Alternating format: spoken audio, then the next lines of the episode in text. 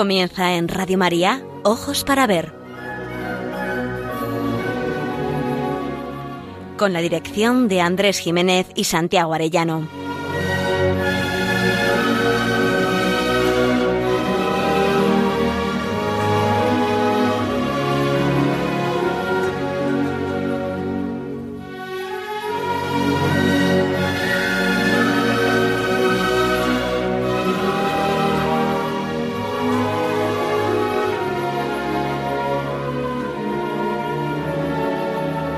Buenos y veraniegos días, queridos oyentes. Les saludamos en esta nueva edición de Ojos para Ver que emitimos desde Pamplona para Radio María el primer y tercer martes de cada mes. Es un programa realizado por Santiago Arellano y Andrés Jiménez y que cuenta con el control técnico, la ayuda moral de nuestro querido amigo Miguel Ángel Irigaray. Nos dirigimos a todos ustedes con un deseo principal, aprender a mirar para aprender a vivir.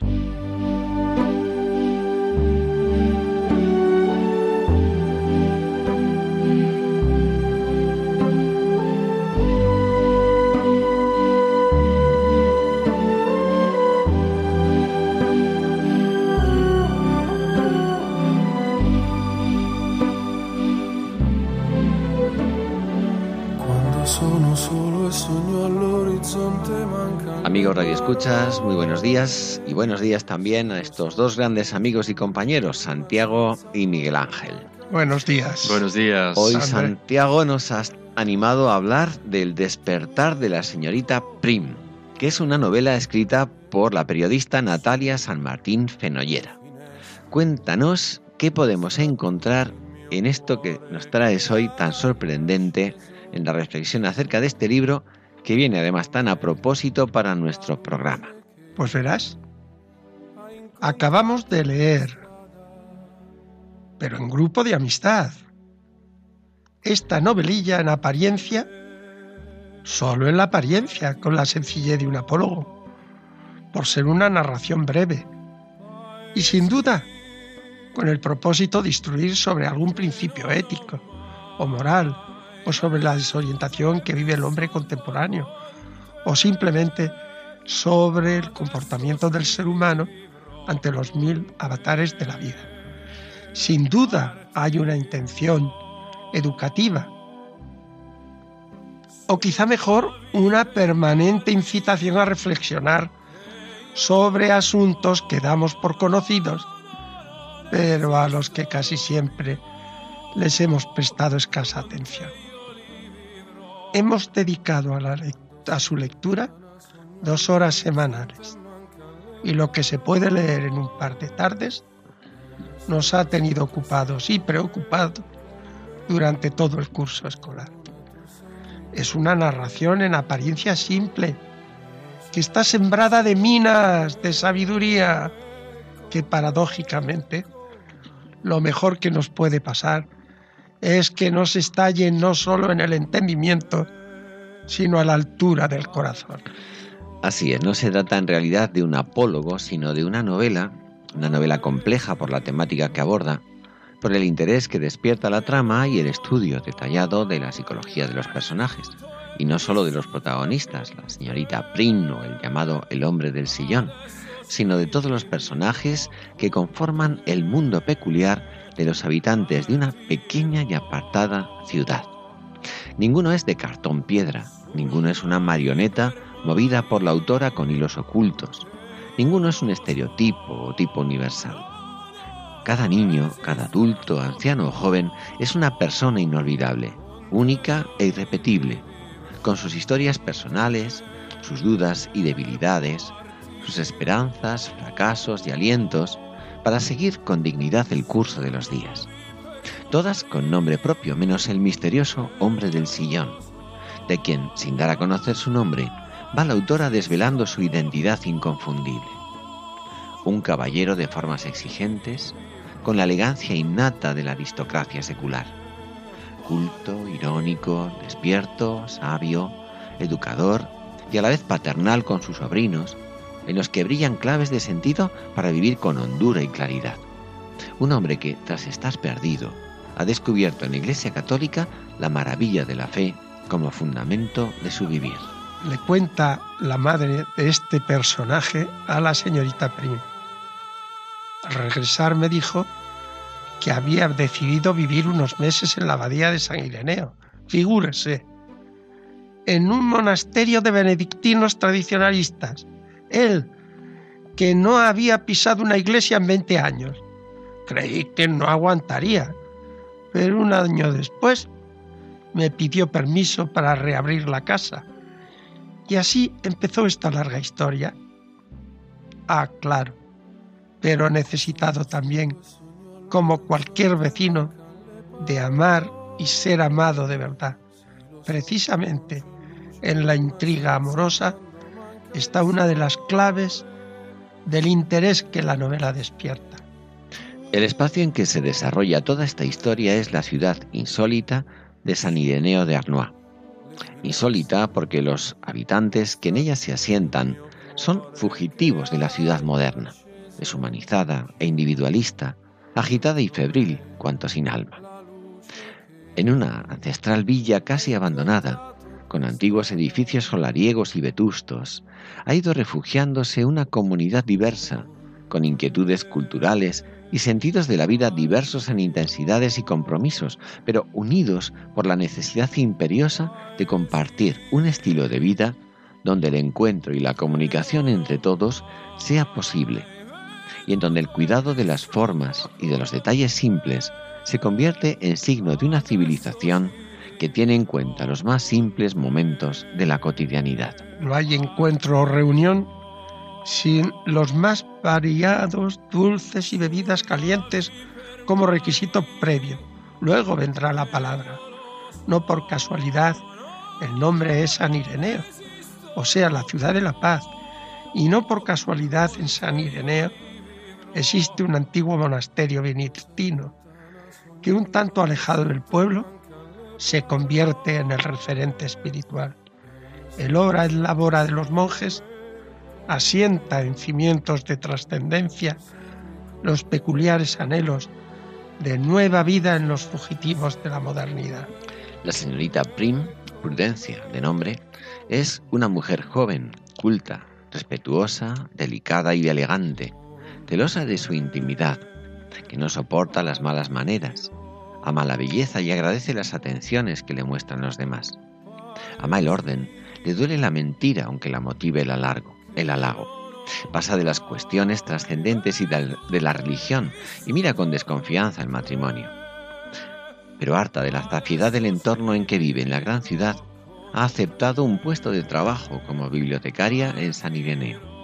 Y lo que empieza en una aventura de huida va a convertirse en una ocasión para crecer como persona.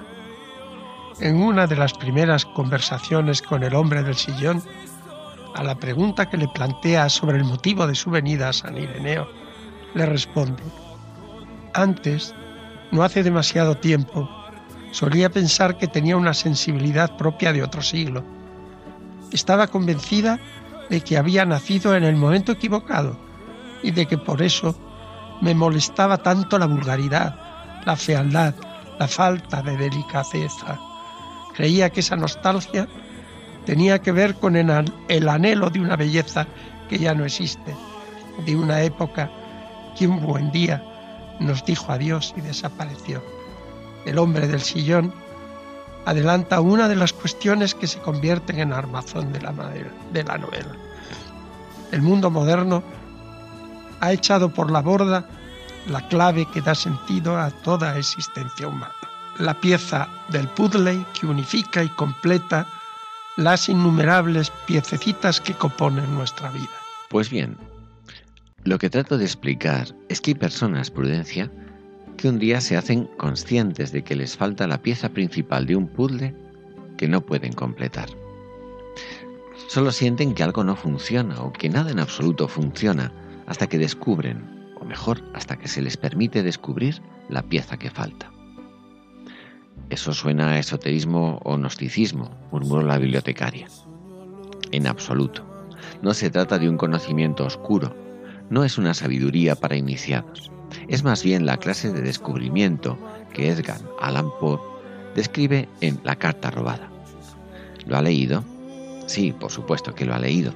Pues bien, como en el cuento de Poe, la pieza que falta, la carta robada, está ahí, en la misma habitación que uno, ante los ojos de uno. Pero uno no puede verla, no es consciente de su presencia, hasta que un buen día... El despertar de la señorita Prin se convierte en metáfora o alegoría de la transformación interior que va a vivir la protagonista. La novelita es una historia de conversión. Claro que es una historia costumbrista sobre la ciudad que aspira a una vida verdaderamente feliz, a la utopía de un mundo más humano y mejor. Pero lo que no podía ni sospechar Prudencia Prim es que terminara enamorándose del hombre del sillón, a pesar de no coincidir en ninguna de las cuestiones que le plantea y de sentirse humillada por la ironía y sagacidad de su interlocutor. La novela, vaya por Dios, es asimismo una deliciosa narración psicológica sobre el hallazgo del amor, pero desde un amor por el camino de la belleza, que le va a propiciar nada menos que el regreso a la casa del Padre, verdadera pieza unificadora del armazón de nuestra existencia. La novela es una ocasión para reflexionar sobre el sentido de nuestra propia existencia.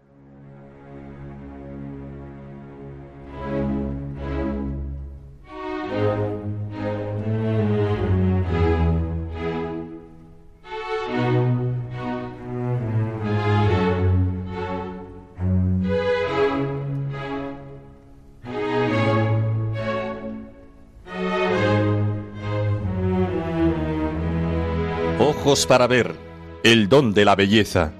Andrés Jiménez, Santiago Arellano.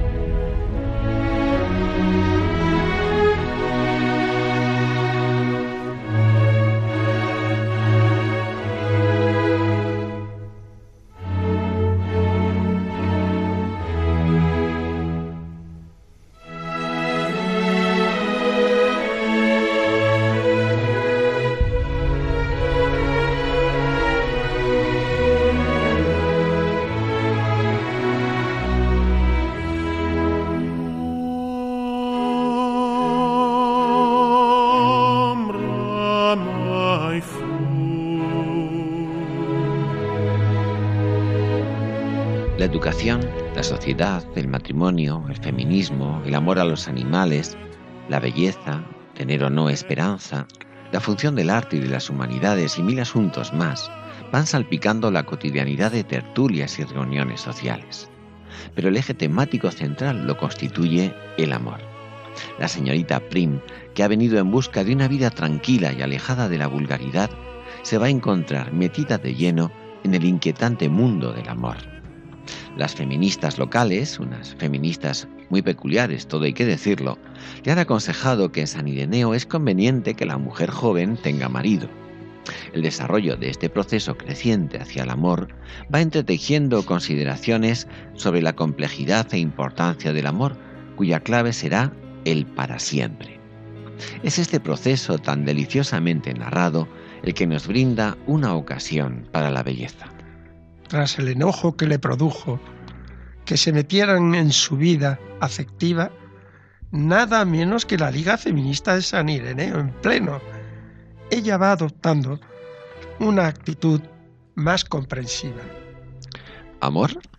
La primera vez que se le ocurrió aquella idea, no pudo evitar sobresaltarse. Ella no era una mujer sentimental, pero a decir verdad era difícil no percibir cierto amor amor ruidoso, amor torpe y maternal, en el modo en que aquellas mujeres se habían propuesto equiparla con un marido. Mientras colocaba con manos expertas el ramo de rosas en un jarrón de cristal, se dijo a sí misma que si las damas de San Ireneo consideraban un marido como el mayor bien al que puede aspirar una mujer y estaban decididas a trabajar para proporcionárselo, ¿quién era ella para recibir como un insulto lo que no lo era? Lo que no podía ser más que un sincero y caluroso regalo. Por otra parte, debía reconocer que no le repugnaba del todo la idea del matrimonio. Ciertamente había dicho siempre lo contrario, pero Como muchas mujeres de su especie, la señorita Prim solía despreciar aquello que secretamente temía no llegar nunca a obtener. El punto de partida es, como se ve, de indecisión, amor propio y desconfianza. Hoy es más frecuente lo que la escritora Ernestina de Champurtín escribe en su novela La pared de enfrente. El vocabulario amoroso de la literatura y del cine me ha repugnado siempre.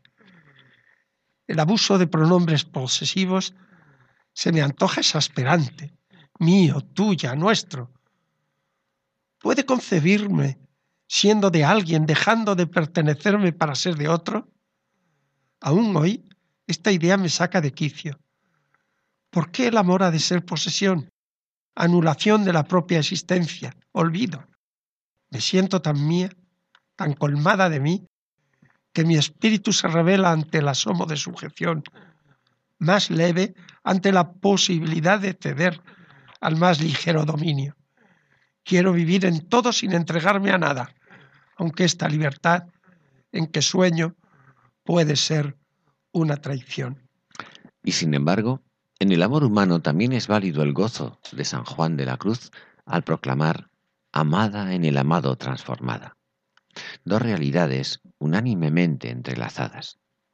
El hecho es que a pesar de las diferencias, Prudencia está desconcertada por el sentimiento que le ha despertado el hombre del sillón.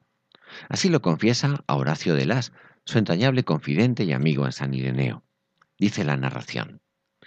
La señorita Prim le miró con tristeza. Se había hecho esa misma pregunta todos los días desde la noche de su conversación con el hombre del sillón. No podía seguir como estaba. No podía ignorar aquello fingir que nunca había sucedido continuar con su trabajo tal y como había hecho hasta ese momento. No puedo, dijo. Tan enamorada está de él. La bibliotecaria se levantó para enderezar uno de los cuadros que cubrían las paredes del salón de su amigo. No lo sé, dijo mientras volvía a sentarse. Quiero decir que seguramente no es amor, quizás solamente es un enamoramiento fugaz. Está claro que lo que siente es el primer escalón del amor. Pero ¿sería suficiente para unirse en matrimonio en un amor para siempre? Los diálogos que se entabla la señorita Prin con Horacio, con las damas del club feminista y con el hombre del sillón plantean la verdadera dificultad al abordar cuestiones como la fidelidad y la indisolubilidad del matrimonio no es suficiente la mutua atracción. Es imprescindible la existencia de una amistad que permita la confidencialidad y concordancia en lo más íntimo del ser. Y el grado de máxima unanimidad lo establece la misma creencia religiosa, no como clasificación sociológica, sino entendida como razón que configura todo el vivir. Todos los diálogos son luminosos. Mirad cómo se lo explica Horacio. Mi querida Prudencia, casarse con un hombre como él supone casarse radicalmente. ¿Qué quiere decir con eso de casarse radicalmente? Quiero decir casarse realmente, casarse hasta la muerte. Nada de divorcio, amiga mía. Eso quiero decir. La bibliotecaria bebió distraída otro sorbo de vino. La idea de ser amada por alguien hasta la muerte le había parecido siempre algo conmovedor, pero al mismo tiempo le inquietaba profundamente, y en honor a la verdad le producía hasta un cierto mareo. Bien, dijo con cautela, nada de divorcio para él, pero nada impide, si las cosas no salen bien, que yo pueda divorciarme, ¿no es así? Cierto, dijo su amigo. Nada lo impide. Pero usted es una persona honesta. ¿Consideraría correcto aceptar un compromiso como ese, sabiendo que su nivel de entrega no es semejante ni por asomo al de él? La señorita Prim, que nunca se había planteado aquella idea, tuvo que confesar que no se sentiría bien. Pero hay algo más, Prudencia. ¿Podría usted seguir su vida con la conciencia de que, pese a su divorcio, ¿Hay alguien que se considerará toda su vida y hasta el último segundo de su existencia casado con usted? Atraída y asustada al mismo tiempo por la terrible belleza de aquella imagen, la bibliotecaria aceptó también que había que valorar ese punto de vista. En cualquier caso, añadió con nostalgia, ni siquiera hubiera podido divorciarme. Le conozco lo suficiente como para saber que se habría negado a casarse bajo la ley civil, así que realmente ni siquiera hubiera tenido esa opción. Podría abandonarle, claro, pero ¿habría cambiado eso las cosas? Me hubiera sentido siempre ligada a él, porque sabría que él se habría considerado siempre unido a mí. Horacio de Las sonrió mientras sacaba del bolsillo superior de su chaqueta un habano. ¿Le molesta que fume, querida? En uso de su férrea educación, la señorita Primna aseguró que no le molestaba en absoluto. Pero nunca he entendido qué placer puede haber en fumar un puro, dijo sonriendo. Tiene un aroma demasiado intenso. ¿Por qué no fuma usted en pipa? Es extremadamente elegante y huele mucho mejor. Su anfitrión encendió el habano, aspiró una bocanada y miró a su invitada a través del humo. Porque la pipa exige compromiso, prudencia. La pipa exige constancia, fidelidad y compromiso. En cierto modo, y para que lo entienda, el habano es al romance, lo que la pipa al matrimonio. La bibliotecaria se echó a reír mientras miraba a su amigo con afecto.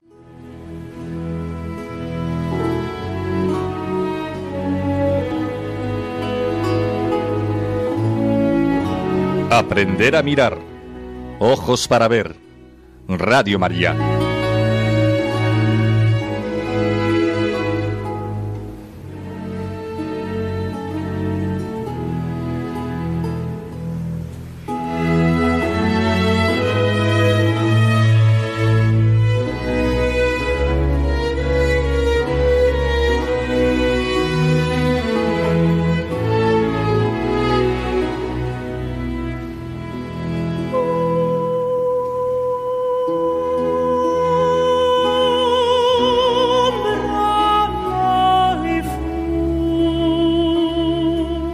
Con el tema del amor, aparece la belleza como elemento irrenunciable para alcanzar en el desarrollo personal una plenitud acorde con la dignidad espiritual del ser humano. La belleza en sus diversos grados nos desvela que además de nuestro constituyente material o simplemente corporal, oculta inquietudes que nos distinguen de los demás seres vivos no vivimos solo con lo útil. La rosa no nos aporta nutrientes y sin embargo su contemplación nos deja fascinados. La belleza nos confirma que no solo pan vive el hombre, que tenemos otras necesidades que nos hablan del misterioso ser del alma. Toda la novela está inmersa en la valoración y el cultivo del buen gusto, en las relaciones humanas, en el cuidado del entorno, en el aprecio de la elegancia de los edificios, decoraciones interiores, arbustos y flores. No procura resguardarse solo del frío del calor, o de las inclemencias del espacio habitado, o de satisfacer necesidades básicas, el orden, la armonía, el colorido o la proporción alivian también las nostalgias de infinito. La cuestión, esta es la cuestión, es que la belleza podemos convertirla en un fin y no en un medio, en un sustitutivo de la carencia de un absoluto. En la novela se plantea como un paliativo del amor, como sustituto valioso del fracaso amoroso. Italia, en sus monumentos y ciudades, en sus obras de arte y en sus museos, aparece como el modo selecto y exquisito de cultivar con señorío ese todavía más que añora todo corazón. Se lo aconsejó la madre del hombre del sillón. Lo contrastará Prudencia con los diferentes personajes de San Ireneo en magníficos diálogos. La belleza es un bien indiscutible, pero no un sustituto de Dios jamás un sucedáneo o un placebo. La belleza es una escuela que cultiva y perfecciona el ansia de gozo pleno y para siempre, esas razones del corazón que la razón no comprende.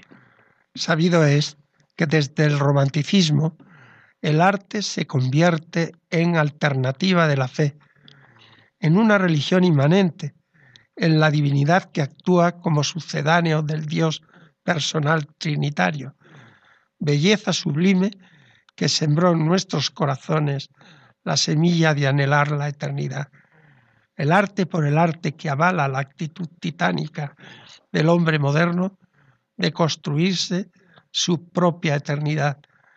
Paradójicamente, reduce a materia toda esperanza y sotierra en, en el anonimato la humanidad entera, por mucho que convierta la materia en Dios, que son los panteísmos consabidos. Toda la creación pregona la grandeza de su Creador.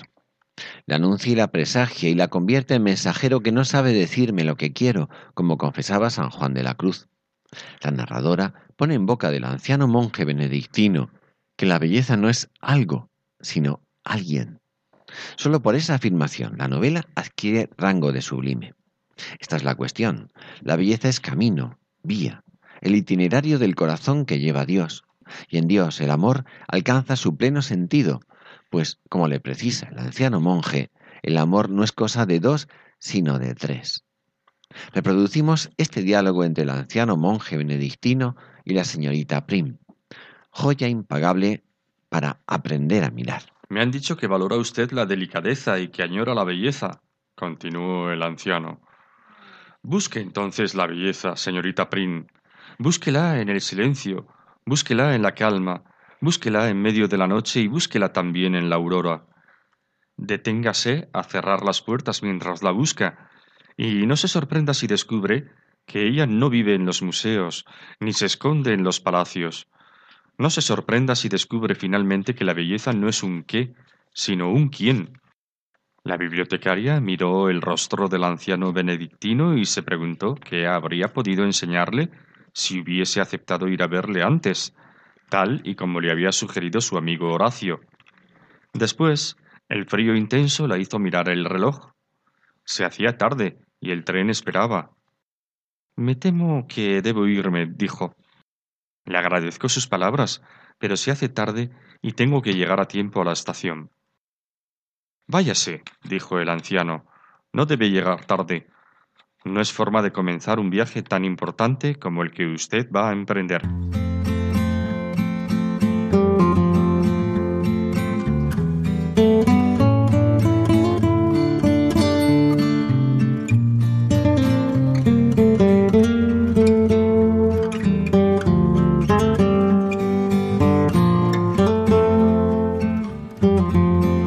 Para ver, momento para la pintura.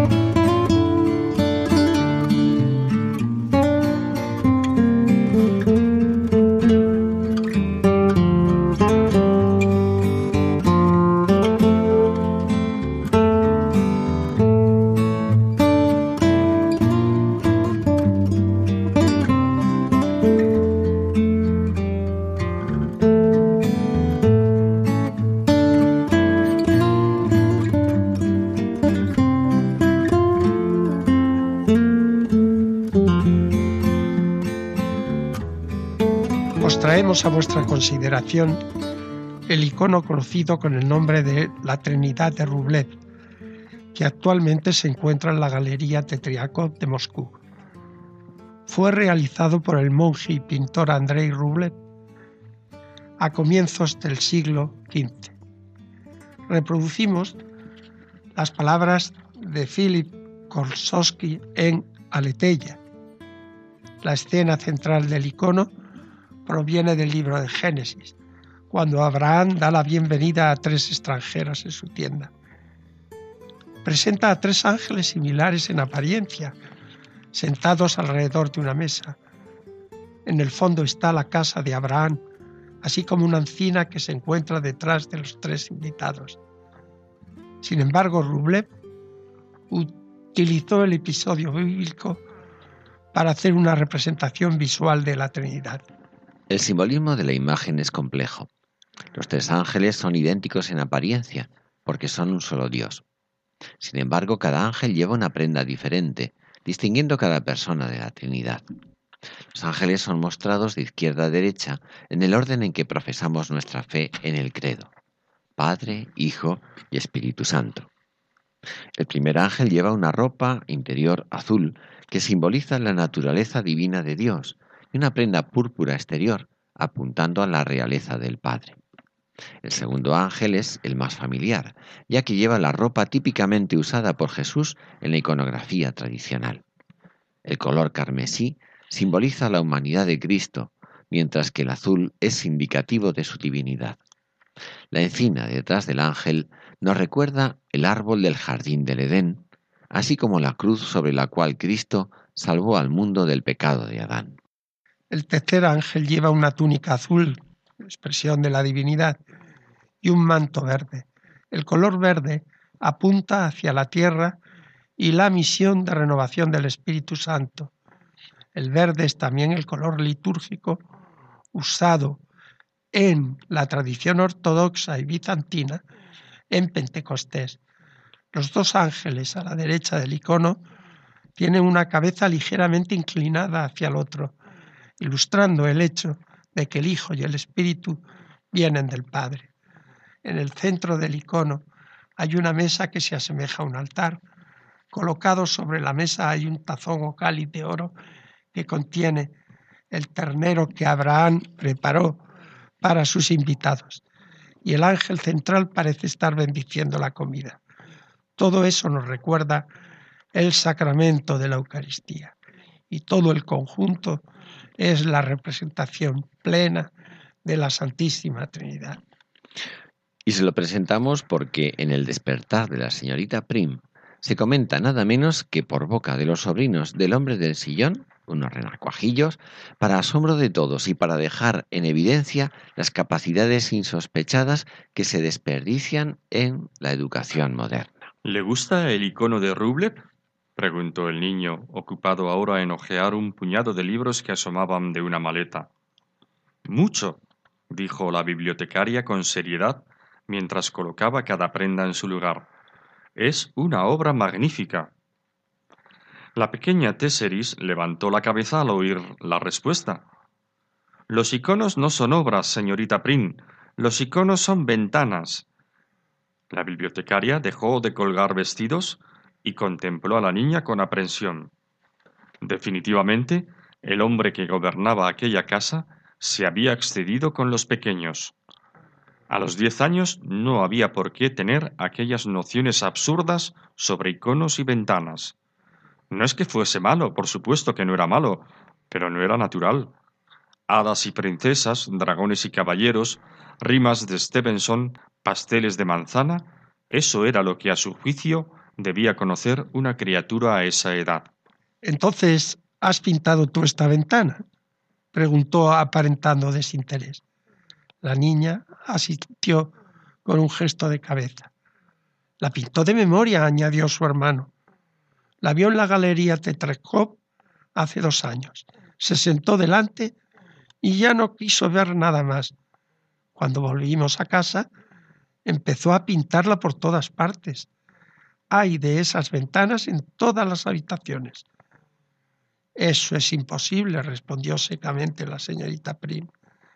Nadie puede pintar de memoria una obra como esa, y menos una niña de ocho años, como tendría tu hermana entonces. No puede ser.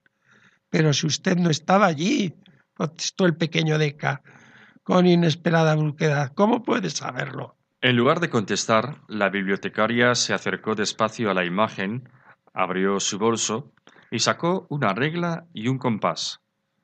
Y allí estaban, no había duda, la división octogonal, el círculo exterior e interior, la forma del cáliz entre las figuras. ¿Cómo has hecho esto, Tesseris? Es imposible que lo hayas hecho sola, incluso aunque hayas tenido una lámina al lado. Tienen que haberte ayudado. Dime la verdad, ¿ha sido tu padre, o tu tío, o quien quiera que sea la persona que cuida de vosotros? No me ha ayudado nadie, dijo la niña en voz baja, pero firme. Después se dirigió a su hermana menor. ¿A que no, Exi? No la ha ayudado nadie. Ella siempre hace sola las cosas, ratificó ésta con solemnidad, mientras hacía esfuerzos por mantenerse en equilibrio sobre un solo pie. Perpleja ante aquella resistencia fraterna, la señorita Prim no insistió. ¿Y qué hacían unos niños tan pequeños como vosotros en la Galería Tetriakov? Moscú está muy lejos. Fuimos allí a estudiar arte, respondió Septimus.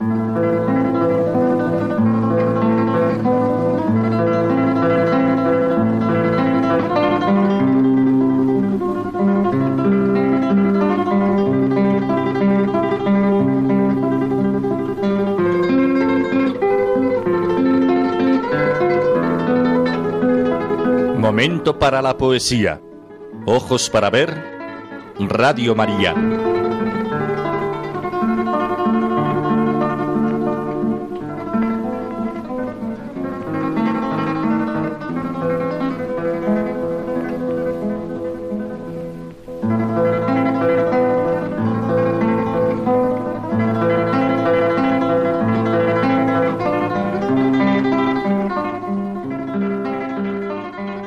Si tú me abandonaras te quedaría sin causa, como una fruta verde que se arrancó al manzano. De noche soñarías que te mira mi mano, y de día sin mi mano sería solo una pausa. Si yo te abandonara, me quedaría sin sueño, como un mar que de pronto se quedó sin orillas. Me extendería buscándolas con olas amarillas enormes, y no obstante yo sería muy pequeño. Porque tu obra soy yo. Envejecer conmigo. Ser para mis rincones el único testigo. Ayúdame a vivir y a morir, compañera. Porque mi obra eres tú, arcilla pensativa. Mirarte día y noche, mirarte mientras viva en ti está mi mirada más vieja y verdadera.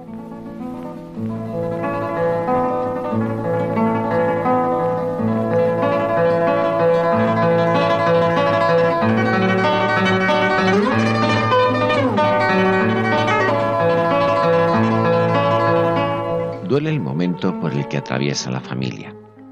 La inconsistencia de las promesas matrimoniales nos invita a preguntarnos por el fundamento de la madurez personal de nuestros contemporáneos, ellos y ellas.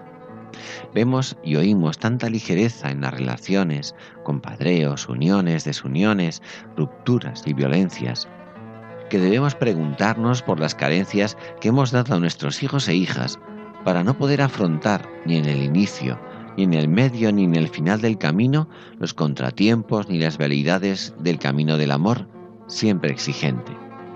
Parece que en vez de compromiso de voluntades maduras, lo han realizado adolescentes con el ánimo de echar a correr a la mínima de cambio. Así, en vez de personas, nos vamos convirtiendo en objetos de desecho, en charros cínicos y dolientes de muy difícil restauración. Ignoramos la naturaleza humana ni el sentimiento, ni el deseo, ni el asombro deslumbrante de un encuentro único y fuera de lo común aseguran el hallazgo del verdadero amor. Son maravillosos fuegos de artificio, deslumbrantes y esplendorosos, pero que en cuanto consumen su materia energética se apagan y dejan más oscura la noche.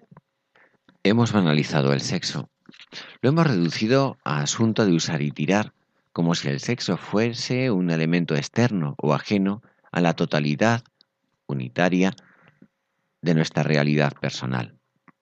En algún tiempo será oportuno recordar que no éramos solo alma, que éramos espíritus encarnados, que el cuerpo es parte de nuestra unidad total y no, como dijo el poeta, espíritu en miseria anudado, sino con una corporalidad tan digna que ha sido convocada junto al alma a la resurrección.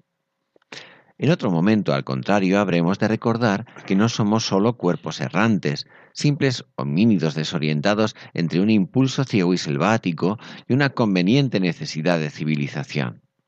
Somos tierra, pero tierra animada, espiritual, que anhela duración. Somos cuerpo y alma. No sirve usar nuestro cuerpo sin integrarlo en unidad con nuestro espíritu. Con solo el cuerpo nunca llegaremos a encontrar el amor. La literatura es espejo atalaya desde la que se contempla y se ahonda por vía de ficción en el conocimiento de nuestra naturaleza. Félix Grande es un gran poeta extremeño.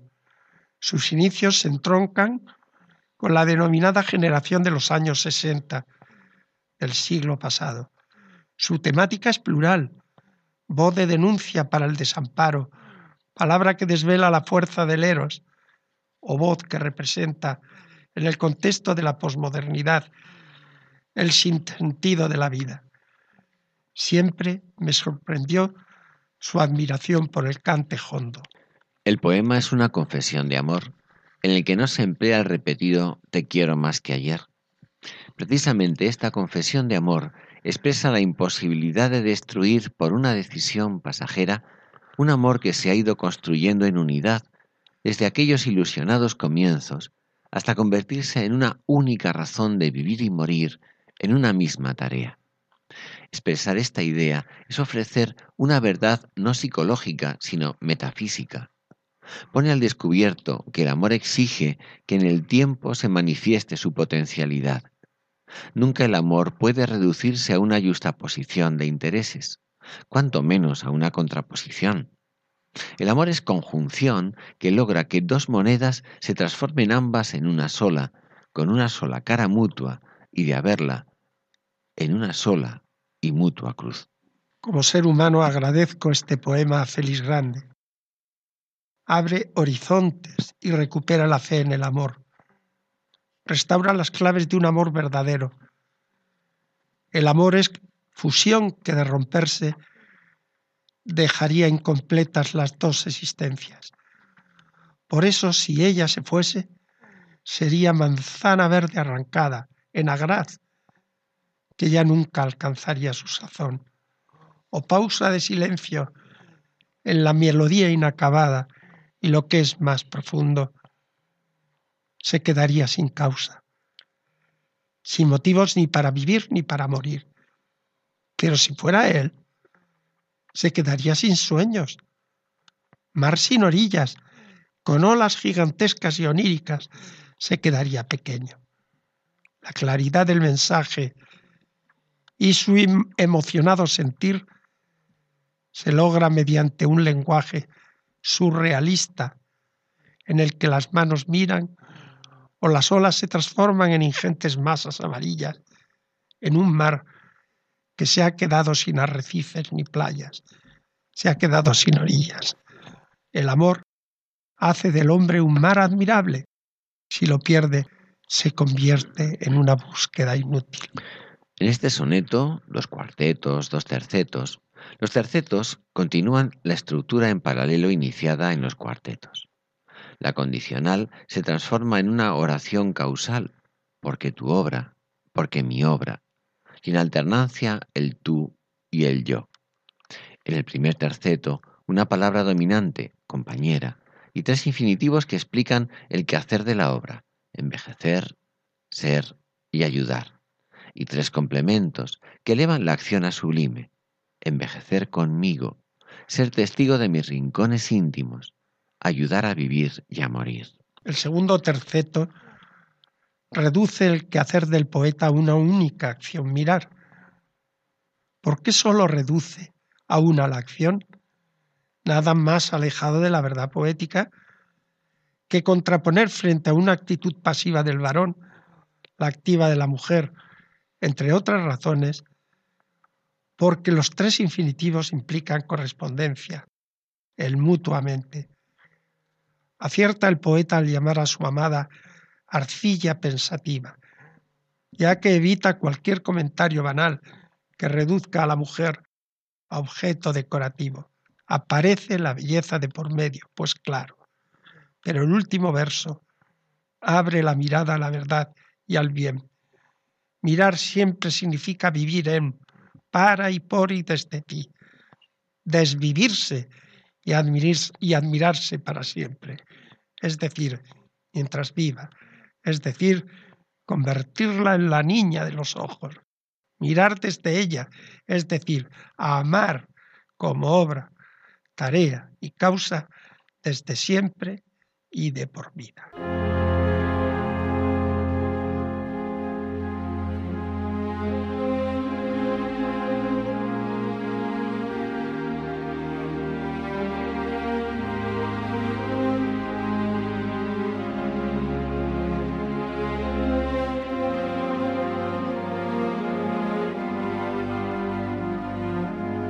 El camino de las artes.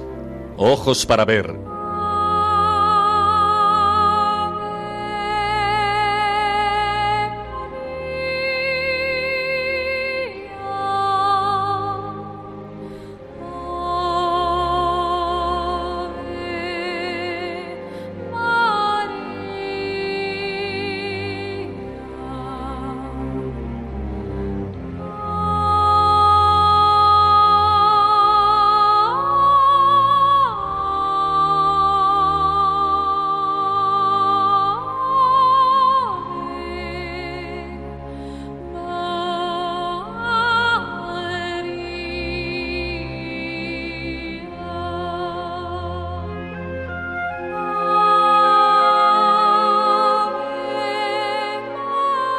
Les ofrecemos ahora una impresionante canción de amor compuesta e interpretada por Olga Manzano y Manuel Picón, con letra de un poema de amor de Pablo Neruda.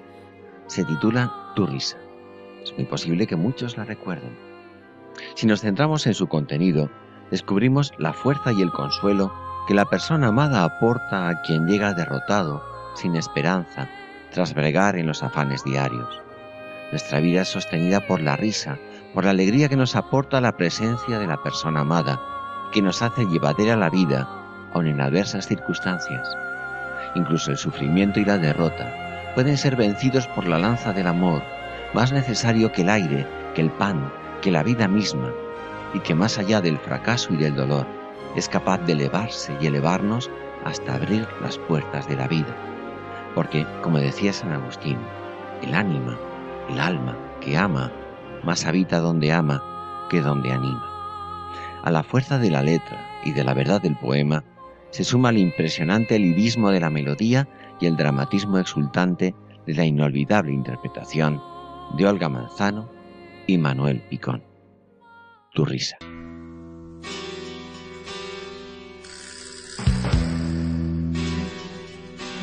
Ríete de la noche del día de la luna, ríete de este torpe muchacho que te quiere.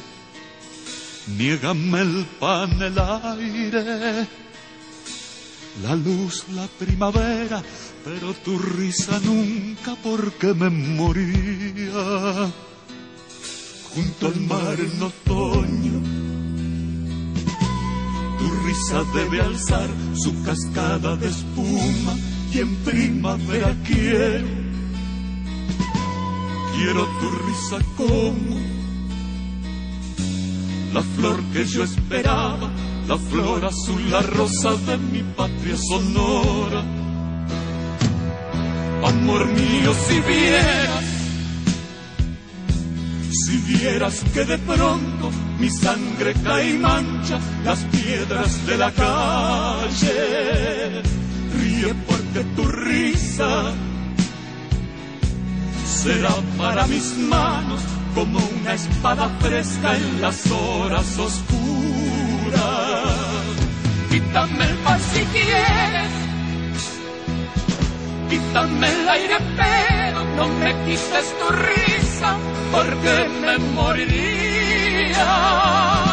No me quites la rosa la lanza que desgrana, el agua que de pronto estalla en tu alegría.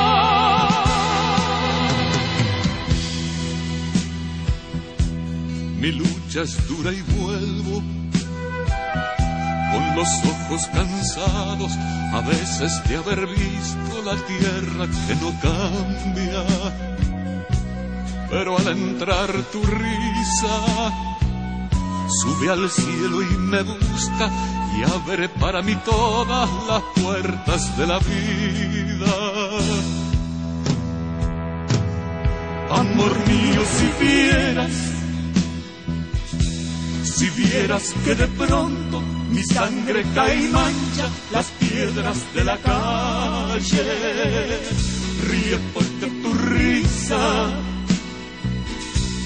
será para mis manos como una espada fresca en las horas oscuras. Quítame el pan si quieres, quítame el aire, pero no me quites tu risa, porque me moriría. No me quites la rosa, la lanza que desgranas, el agua que de pronto estalla en tu alegría. Amor mío, si vieras, si vieras que de pronto mi sangre cae y mancha las piedras de la calle, ríe porque tu risa será para mis manos como una espada fresca en las horas oscuras. Quítame el mar si quieres, quítame el aire pero no me quites tu risa porque me moriría. No me quites la rosa, la lanza que desgranas, el agua que de pronto estalla en tu alegría. Amor mío, si vieras, si vieras que de pronto mi sangre cae y mancha las piedras de la calle. Ríe porque tu risa. Hear the mountain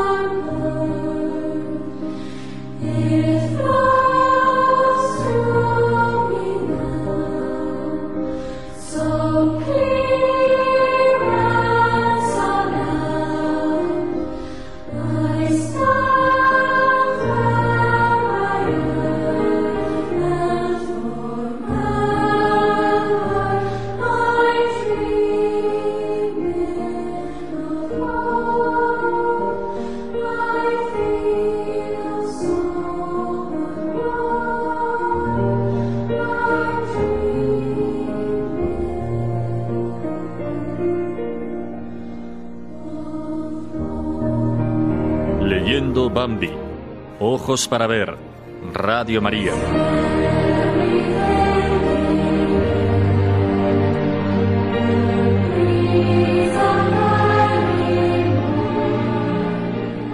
Hoy leemos un breve fragmento del capítulo 12.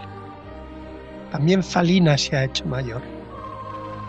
El capítulo nos narra el encuentro con la amiga de infancia de Bambi, la verosimilitud con el mundo de los ciervos, descubrirá la irresistible atracción que Celina despierta en Bambi y las luchas que ha de tener que librar con los pretendientes Carus y Ron luchas violentas y a muerte. Pero el armazón que sustenta el relato es una alegoría sobre la vida humana. Por eso, lo que en el mundo real se encuadra en el instinto de conservación de la especie y la lucha por la supervivencia de los más fuertes, en el plano de la ficción, se ha de transformar en enamoramiento y en el hallazgo del amor. La escena es de una ternura conmovedora, no inferior a los diálogos antológicos de los grandes personajes del amor. Escuchemos sus palabras.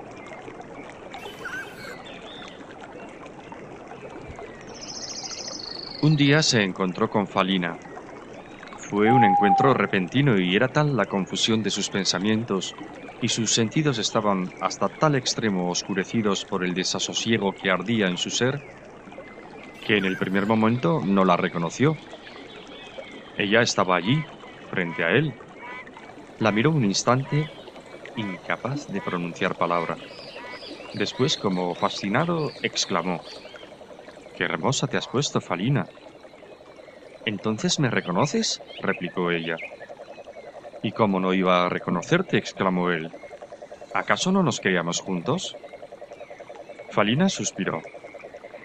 Hace mucho tiempo que no nos veíamos, dijo. Luego añadió. Y cuando la gente crece, parece como si la amistad que la unía se perdiese.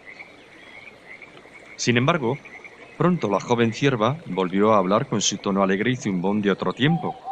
Los dos se quedaron juntos. Cuando yo era pequeño solía pasear con mi madre por este mismo lugar, dijo Bambi al cabo de un momento. Este sendero conduce al prado, dijo Falina.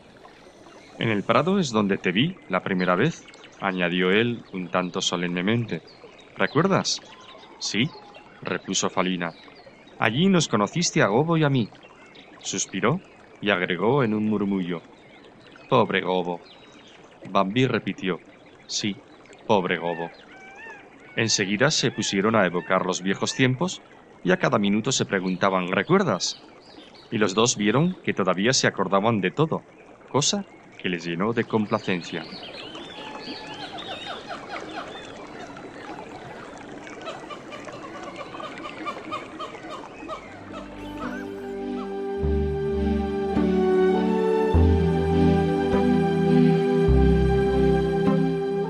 Despedimos de todos ustedes, queridos amigos. Esperamos que el programa haya sido de su agrado y les emplazamos hasta dentro de dos semanas. Muy buenas tardes, veraniegas y calurosas. Que tengan un hermoso día.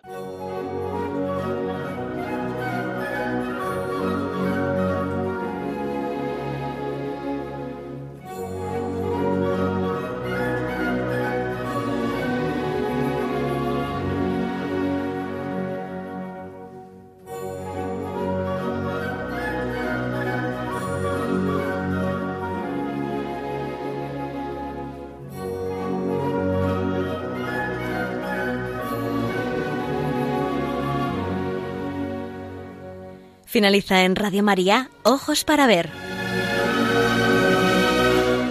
Un programa dirigido por Andrés Jiménez y Santiago Arellano.